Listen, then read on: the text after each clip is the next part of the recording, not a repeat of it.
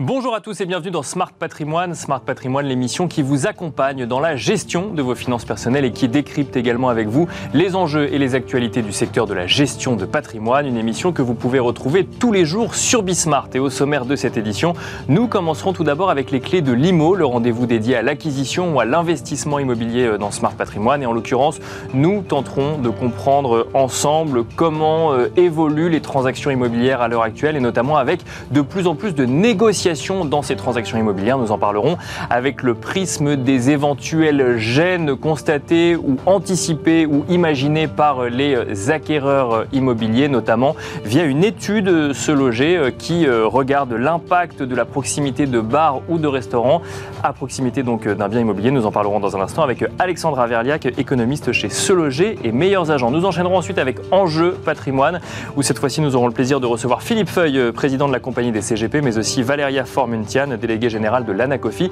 Nous tenterons de comprendre ensemble en cette mi-année 2023 quels sont les grands défis auxquels doivent faire face les conseillers en gestion de patrimoine. On se retrouve tout de suite sur le plateau de Smart Patrimoine.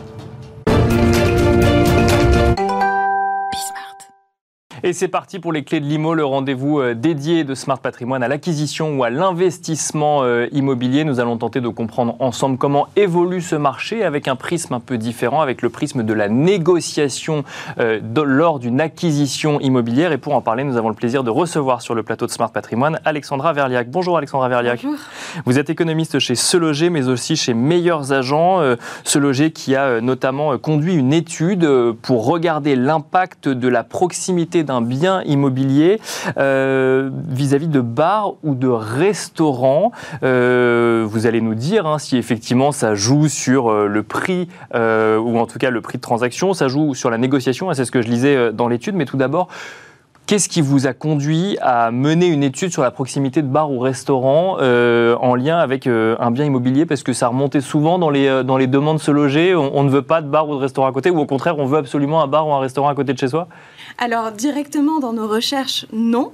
En revanche, on a posé la question à un, un panel de Français pour savoir si c'était un critère important pour eux. D'accord. Et effectivement, 3 sur 10 nous répondent que oui, euh, pour eux, euh, la présence d'un bar ou d'un restaurant qui dispose d'une terrasse est un biais de négociation. D'accord, un biais de négociation euh, positif ou négatif du coup C'est plutôt un impact négatif sur la, sur la recherche immobilière Alors selon eux, plutôt négatif effectivement parce que 75% d'entre eux nous disent qu'ils font attention à la gêne occasionnée par l'environnement quand ils font des recherches, quand ils visitent un bien. Et particulièrement, 66% d'entre eux nous disent que euh, la, plus grande gêne possible, c'est les nuisances sonores, ce qui est moins par exemple que euh, les mauvaises odeurs ou la saleté. Donc on a peur d'être trop proche d'un bar ou d'un restaurant quand on entame sa euh, recherche immobilière. Oui, effectivement, c'est ce qu'ils nous disent, et même 25% d'entre eux nous disent que c'est presque rédhibitoire. Donc ça veut dire que quand on veut, euh, quand on fait une recherche immobilière, quand on veut faire une acquisition immobilière, on cherche quoi? Des quartiers calmes où il n'y a pas de bar et pas de restaurant? Alors ça va dépendre en fait. Euh, et pour vérifier en fait ces craintes des Français, nous avons regardé ce qui se passait dans les transactions immobilières à proximité des bars. Donc ça, nous avons étudié la proximité de plus de 3000 bars. Donc d'abord, vous avez fait du déclaratif, si je comprends bien. Vous avez demandé euh, aux, gens, effectivement, euh, ce qu'ils recherchent idéalement et quels sont les critères qu'ils prennent en compte. Et après, vous êtes allé vérifier si dans les transactions, il y avait effectivement une, euh, une, une relation de cause à effet. Effectivement, c'est ce qu'on a, c'est ce qu'on a voulu voir donc chez ce loger. Et donc pour ça, on a regardé les transactions et surprise, en fait, on n'a pas un effet négatif, mais un effet plutôt positif. On observe un effet de plus 1% à Paris, plus 2,3% dans les grandes villes et jusqu'à plus 3,5% dans les villes moyennes. Donc euh, les acquéreurs euh, immobiliers ne cherchent à ne pas être trop proches des bars ou des restaurants, mais les biens immobiliers à proximité de bars ou de restaurants finalement se vendent un petit peu plus cher que la moyenne. Alors comment on explique la dichotomie entre les deux? Effectivement, c'est là que c'est intéressant, c'est que d'un côté on a cet effet négatif lié au désagrément, les nuisances sonores, et de l'autre côté on a cet effet en fait proximité au centre-ville parce que là où sont situés les bars euh, et les restaurants, c'est aussi là où il y a d'autres services, euh, là où vraiment il y a le, cœur de, la vie de quartier. Bien sûr. ça, c'est là où la demande est et ça, on pas... plus élevée, et ça, ça va pousser la demande vers le haut et donc euh, tirer les prix également vers le haut. Donc on n'est pas prêt à quitter finalement un quartier dynamique, même s'il y a des nuisances, que ce soit lié à un bar ou un restaurant. Finalement, c'est, on n'a pas envie d'avoir les nuisances, mais on est quand même content qu'ils ne soient pas trop loin de chez soi. Alors ça va dépendre où en fait, et c'est ce qu'on voit justement sur euh, ces nuances de, d'effet sur les prix. On voit qu'à Paris, c'est seulement plus 1%. Pourquoi? Parce que le centre-ville est partout. D'accord, c'est plein de petits centres-villes, c'est ça, plein de quartiers, oui. Tout à fait. Alors que si on regarde dans les villes moyennes, on est à plus 3,5%. Et là, c'est parce que l'hypercentre est plutôt localisé à un certain endroit. D'accord, oui. Donc l'hypercentre reste attractif? Alors, c'est euh, ah, là encore, c'est pas si évident. C'est pas si évident et ça dépend d'où. Ça dépend où. Euh, on a beaucoup entendu parler de, euh, de la fuite des centres-villes. Bien sûr, oui. Et donc, c'est une question qui se pose. Et dans, on a également regardé ce qui se passait dans les recherches immobilières et on s'est rendu compte qu'on avait quand même plus de recherches depuis les villes, en dehors des villes, et vraiment un processus de périurbanisation qui, qui continue et qui s'est accéléré avec la crise du Covid. donc en fait, on a du mal à, dégager une tendance claire et uniforme euh, sur tout le territoire, parce que si je comprends bien, on ne veut pas les nuisances des centres-villes, mais on veut quand même y rester, mais en même temps, on constate aussi que quand on va sur se loger ou sur d'autres plateformes, on rêve un petit peu de, euh, de s'éloigner des villes et des centres-villes. Oui, alors... La vérité, c'est que certes, il y a le télétravail, mais euh, d'un autre côté, les centres-villes, c'est là aussi où il y a les centres d'emploi. Et quel est le premier critère en fait quand on choisit son logement? C'est vraiment se localiser à proximité de, euh, de son emploi afin de limiter les transports. Et c'est toujours euh, cet arbitrage entre est-ce qu'on a envie d'un environnement un peu plus calme et faire des trajets plus longs euh, mais à la fois, on peut être aussi plus proche de, son lieu de, de travail euh, et, gagner en temps de transport, effectivement. Donc pas d'exode urbain constaté actuellement et un bien en centre-ville, même à proximité de bar ou restaurant, reste un investissement, pas toujours un bon investissement, ça dépend du bien évidemment, mais en tout cas euh, pas euh, forcément plus risqué aujourd'hui qu'il ne l'était il y a un an. Non, pas plus risqué, mais en tout cas aujourd'hui, dans le contexte dans lequel on est, ça va jouer effectivement sur la négociation. D'accord. Donc là, on est dans un contexte de remontée des taux, où euh, la demande est plutôt tirée vers le bas et donc les acheteurs vont pouvoir négocier plus facilement auprès des vendeurs, car les vendeurs font face à moins d'acheteurs. Euh, D'accord, donc même effectivement si ça reste, euh, même si ça reste attractif, la gêne supposée ou réelle, ça dépend j'imagine après de chaque, de, de, chaque endroit, va être intégrée dans la négociation pour tenter de faire quand même baisser un petit peu le prix. Oui, oui, oui, effectivement. Et c'est encore une fois, le sondage nous le dit, hein, les, les Français nous expliquent que pour eux, c'est un levier de négociation. Euh, et on le voit effectivement, euh, les négociations ont augmenté. Euh, dans les grandes villes. Oui, les durées de vente également. Exactement, oui, oui. Les biens restent plus longtemps sur le marché. à Paris, on, ça se compte en, dizaines de jours. Donc oui, ça fait partie de ces leviers de négociation et justement, ça entraîne, ça entre en jeu aussi dans ce changement de contexte. Mais pour autant, les prix baissent pas. Alors les prix baissent, ça dépend. Non, je veux dire dans votre étude par rapport au reste du marché, euh, les prix en centre-ville à proximité de, euh, de bars ou de restaurants. Alors là, on l'a étudié à, un moment donné. On n'a pas regardé l'évolution dans le temps. Est-ce que euh, l'impact est plus fort maintenant qu'avant? Donc c'est vraiment une, une photo à l'instant T. Cependant, on voit bien qu'il y a certaines villes en France et parmi les villes les plus grandes où les prix baissent. Mais encore une fois, il y a des nuances.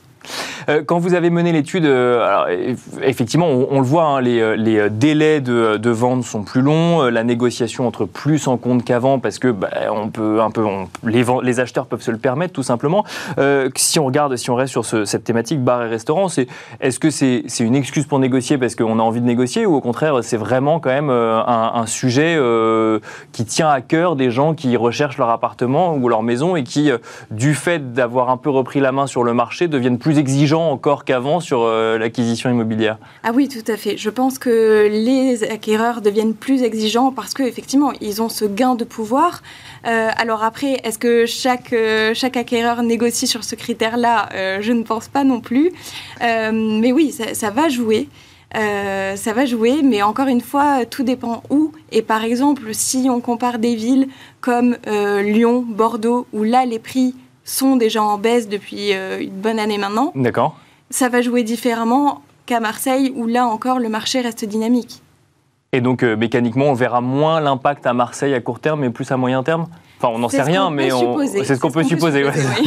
on reste effectivement dans, euh, dans euh, la vérité euh, des chiffres. Alors, on a parlé effectivement tout à l'heure d'un un petit peu d'exode urbain. C'est un sujet que vous suivez de près, hein, au-delà de l'étude qu'on vient de qu'on vient d'évoquer. On n'en constate pas aujourd'hui, mais pourtant, on constate que dans les recherches se loger, on a, on, on anticipe ce projet, on a envie de bouger. Est-ce que ça veut dire que quand même, on est, selon vous, sur une tendance de fond de volonté d'aller un peu plus au sur des prochains achats immobiliers hmm.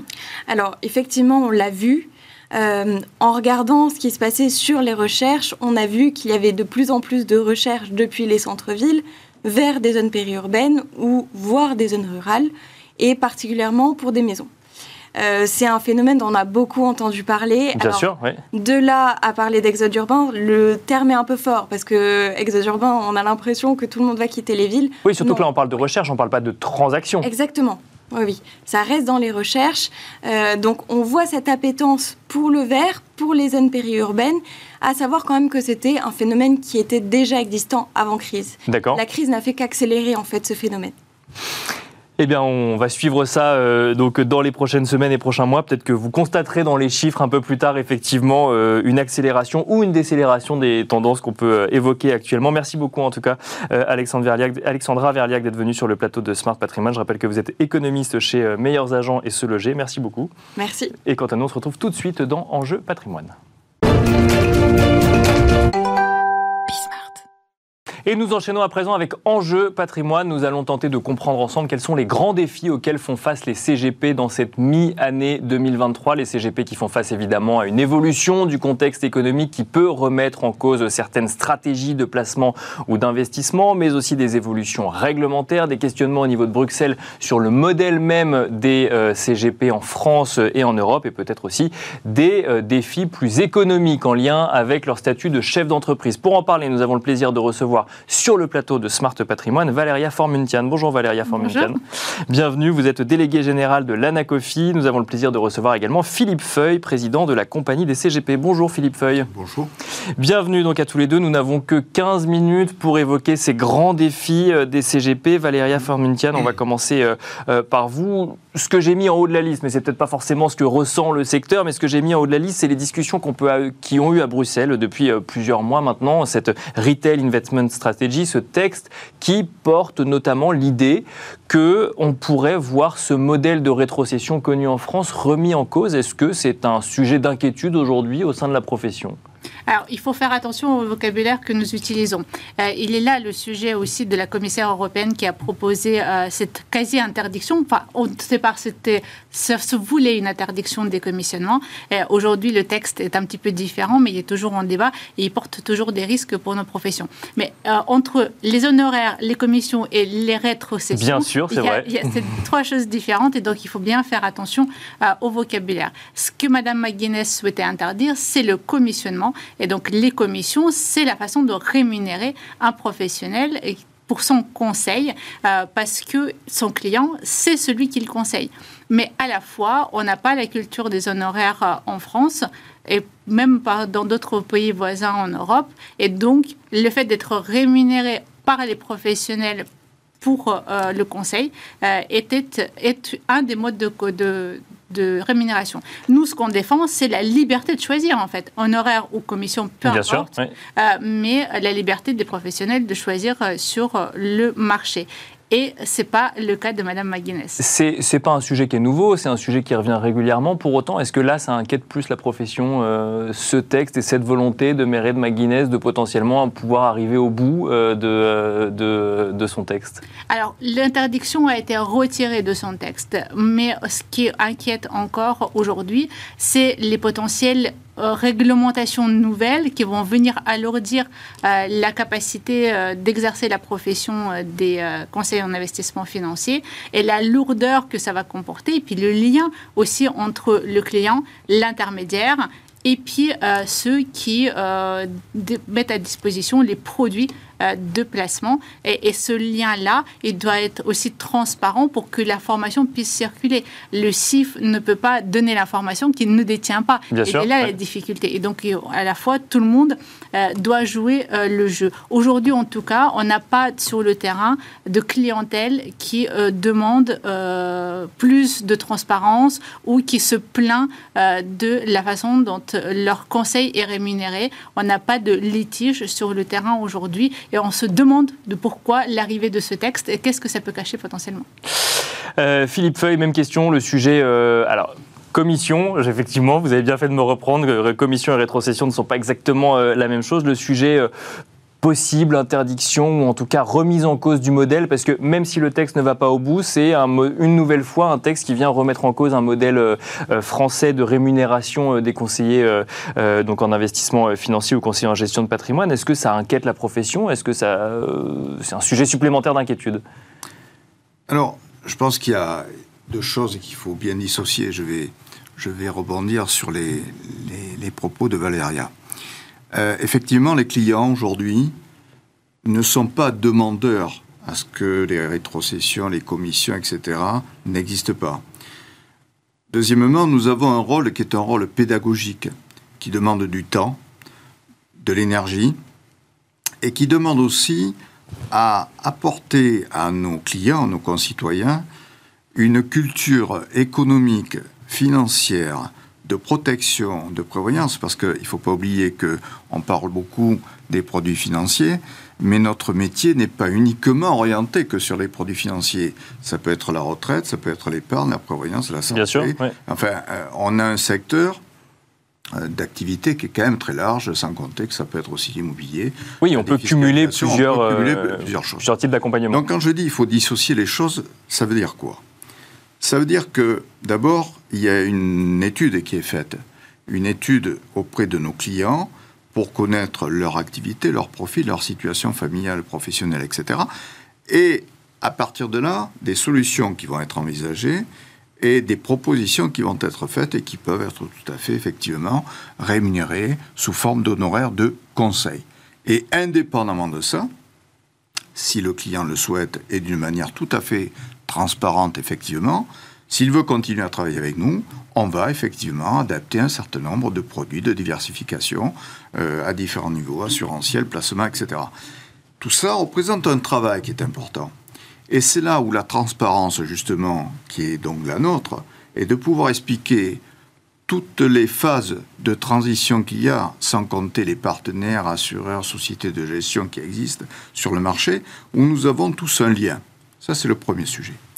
Le deuxième sujet, Valéria en parlait tout à l'heure, mais il y a la culture franco-française. En France, on n'a pas l'habitude de payer les pour honoraires de patrimoine. Pas, nous sommes d'accord. En Angleterre euh, ou dans certains pays, oui. Mais sur quel type de profil de client aussi Ce sont des clients qui ont des patrimoines relativement importants. Ça ne veut pas dire que nous, nous n'en avons pas, nous en avons.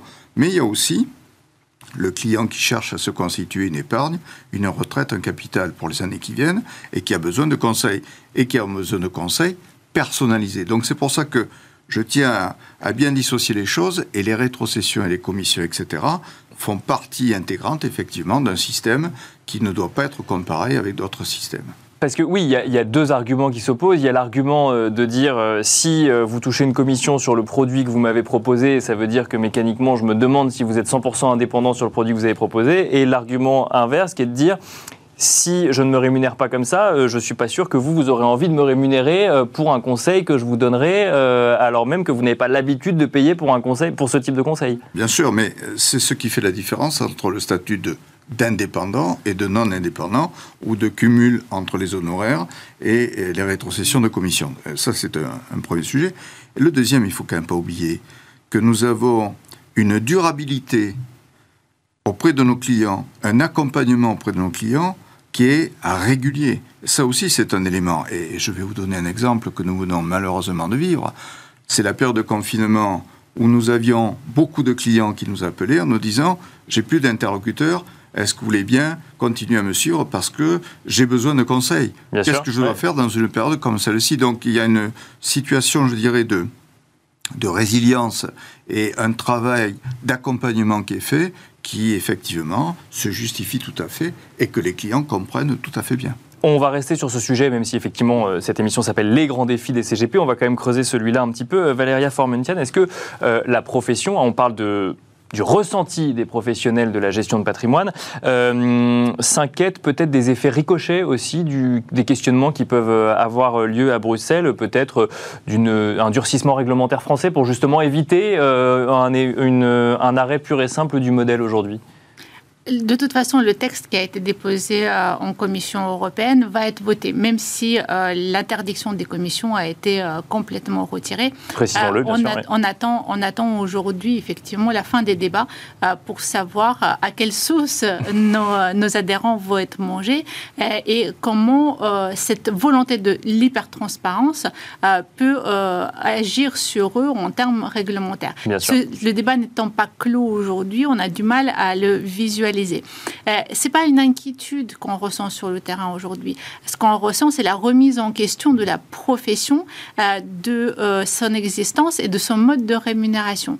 C'est-à-dire que les professionnels, et ils sont nombreux aujourd'hui sur le terrain, se demandent pourquoi on les attaque pour la énième fois, alors même qu'ils apportent un service non négligeable à nos concitoyens, revenus confondus. Hein. Il n'y a pas que euh, les, grandes fortunes qui reçoivent aujourd'hui ce service en France, et surtout que nous contribuons de manière assez importante au financement de l'économie à travers l'accompagnement de nos clients. Donc si euh, nous ne faisons plus ce service-là, c'est tout l'écosystème qui risque de s'effondrer.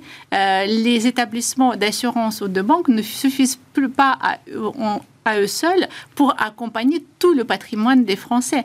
Euh, donc on a, on a besoin d'exister, on apporte une réelle valeur ajoutée sur le marché et on ne comprend pas pourquoi on nous s'attaque à nouveau. Et l'hyper-transparence dont vous parliez, c'est pas un sujet d'inquiétude pour le moment. On attend de voir comment ça évolue à Bruxelles avant de voir les répercussions potentiellement euh, si, en France. Si, si, il y, y, a une inquiétude euh, parce que l'incertitude qui règne depuis plusieurs mois autour de ce débat, euh, effectivement, crée de, crée de l'inquiétude.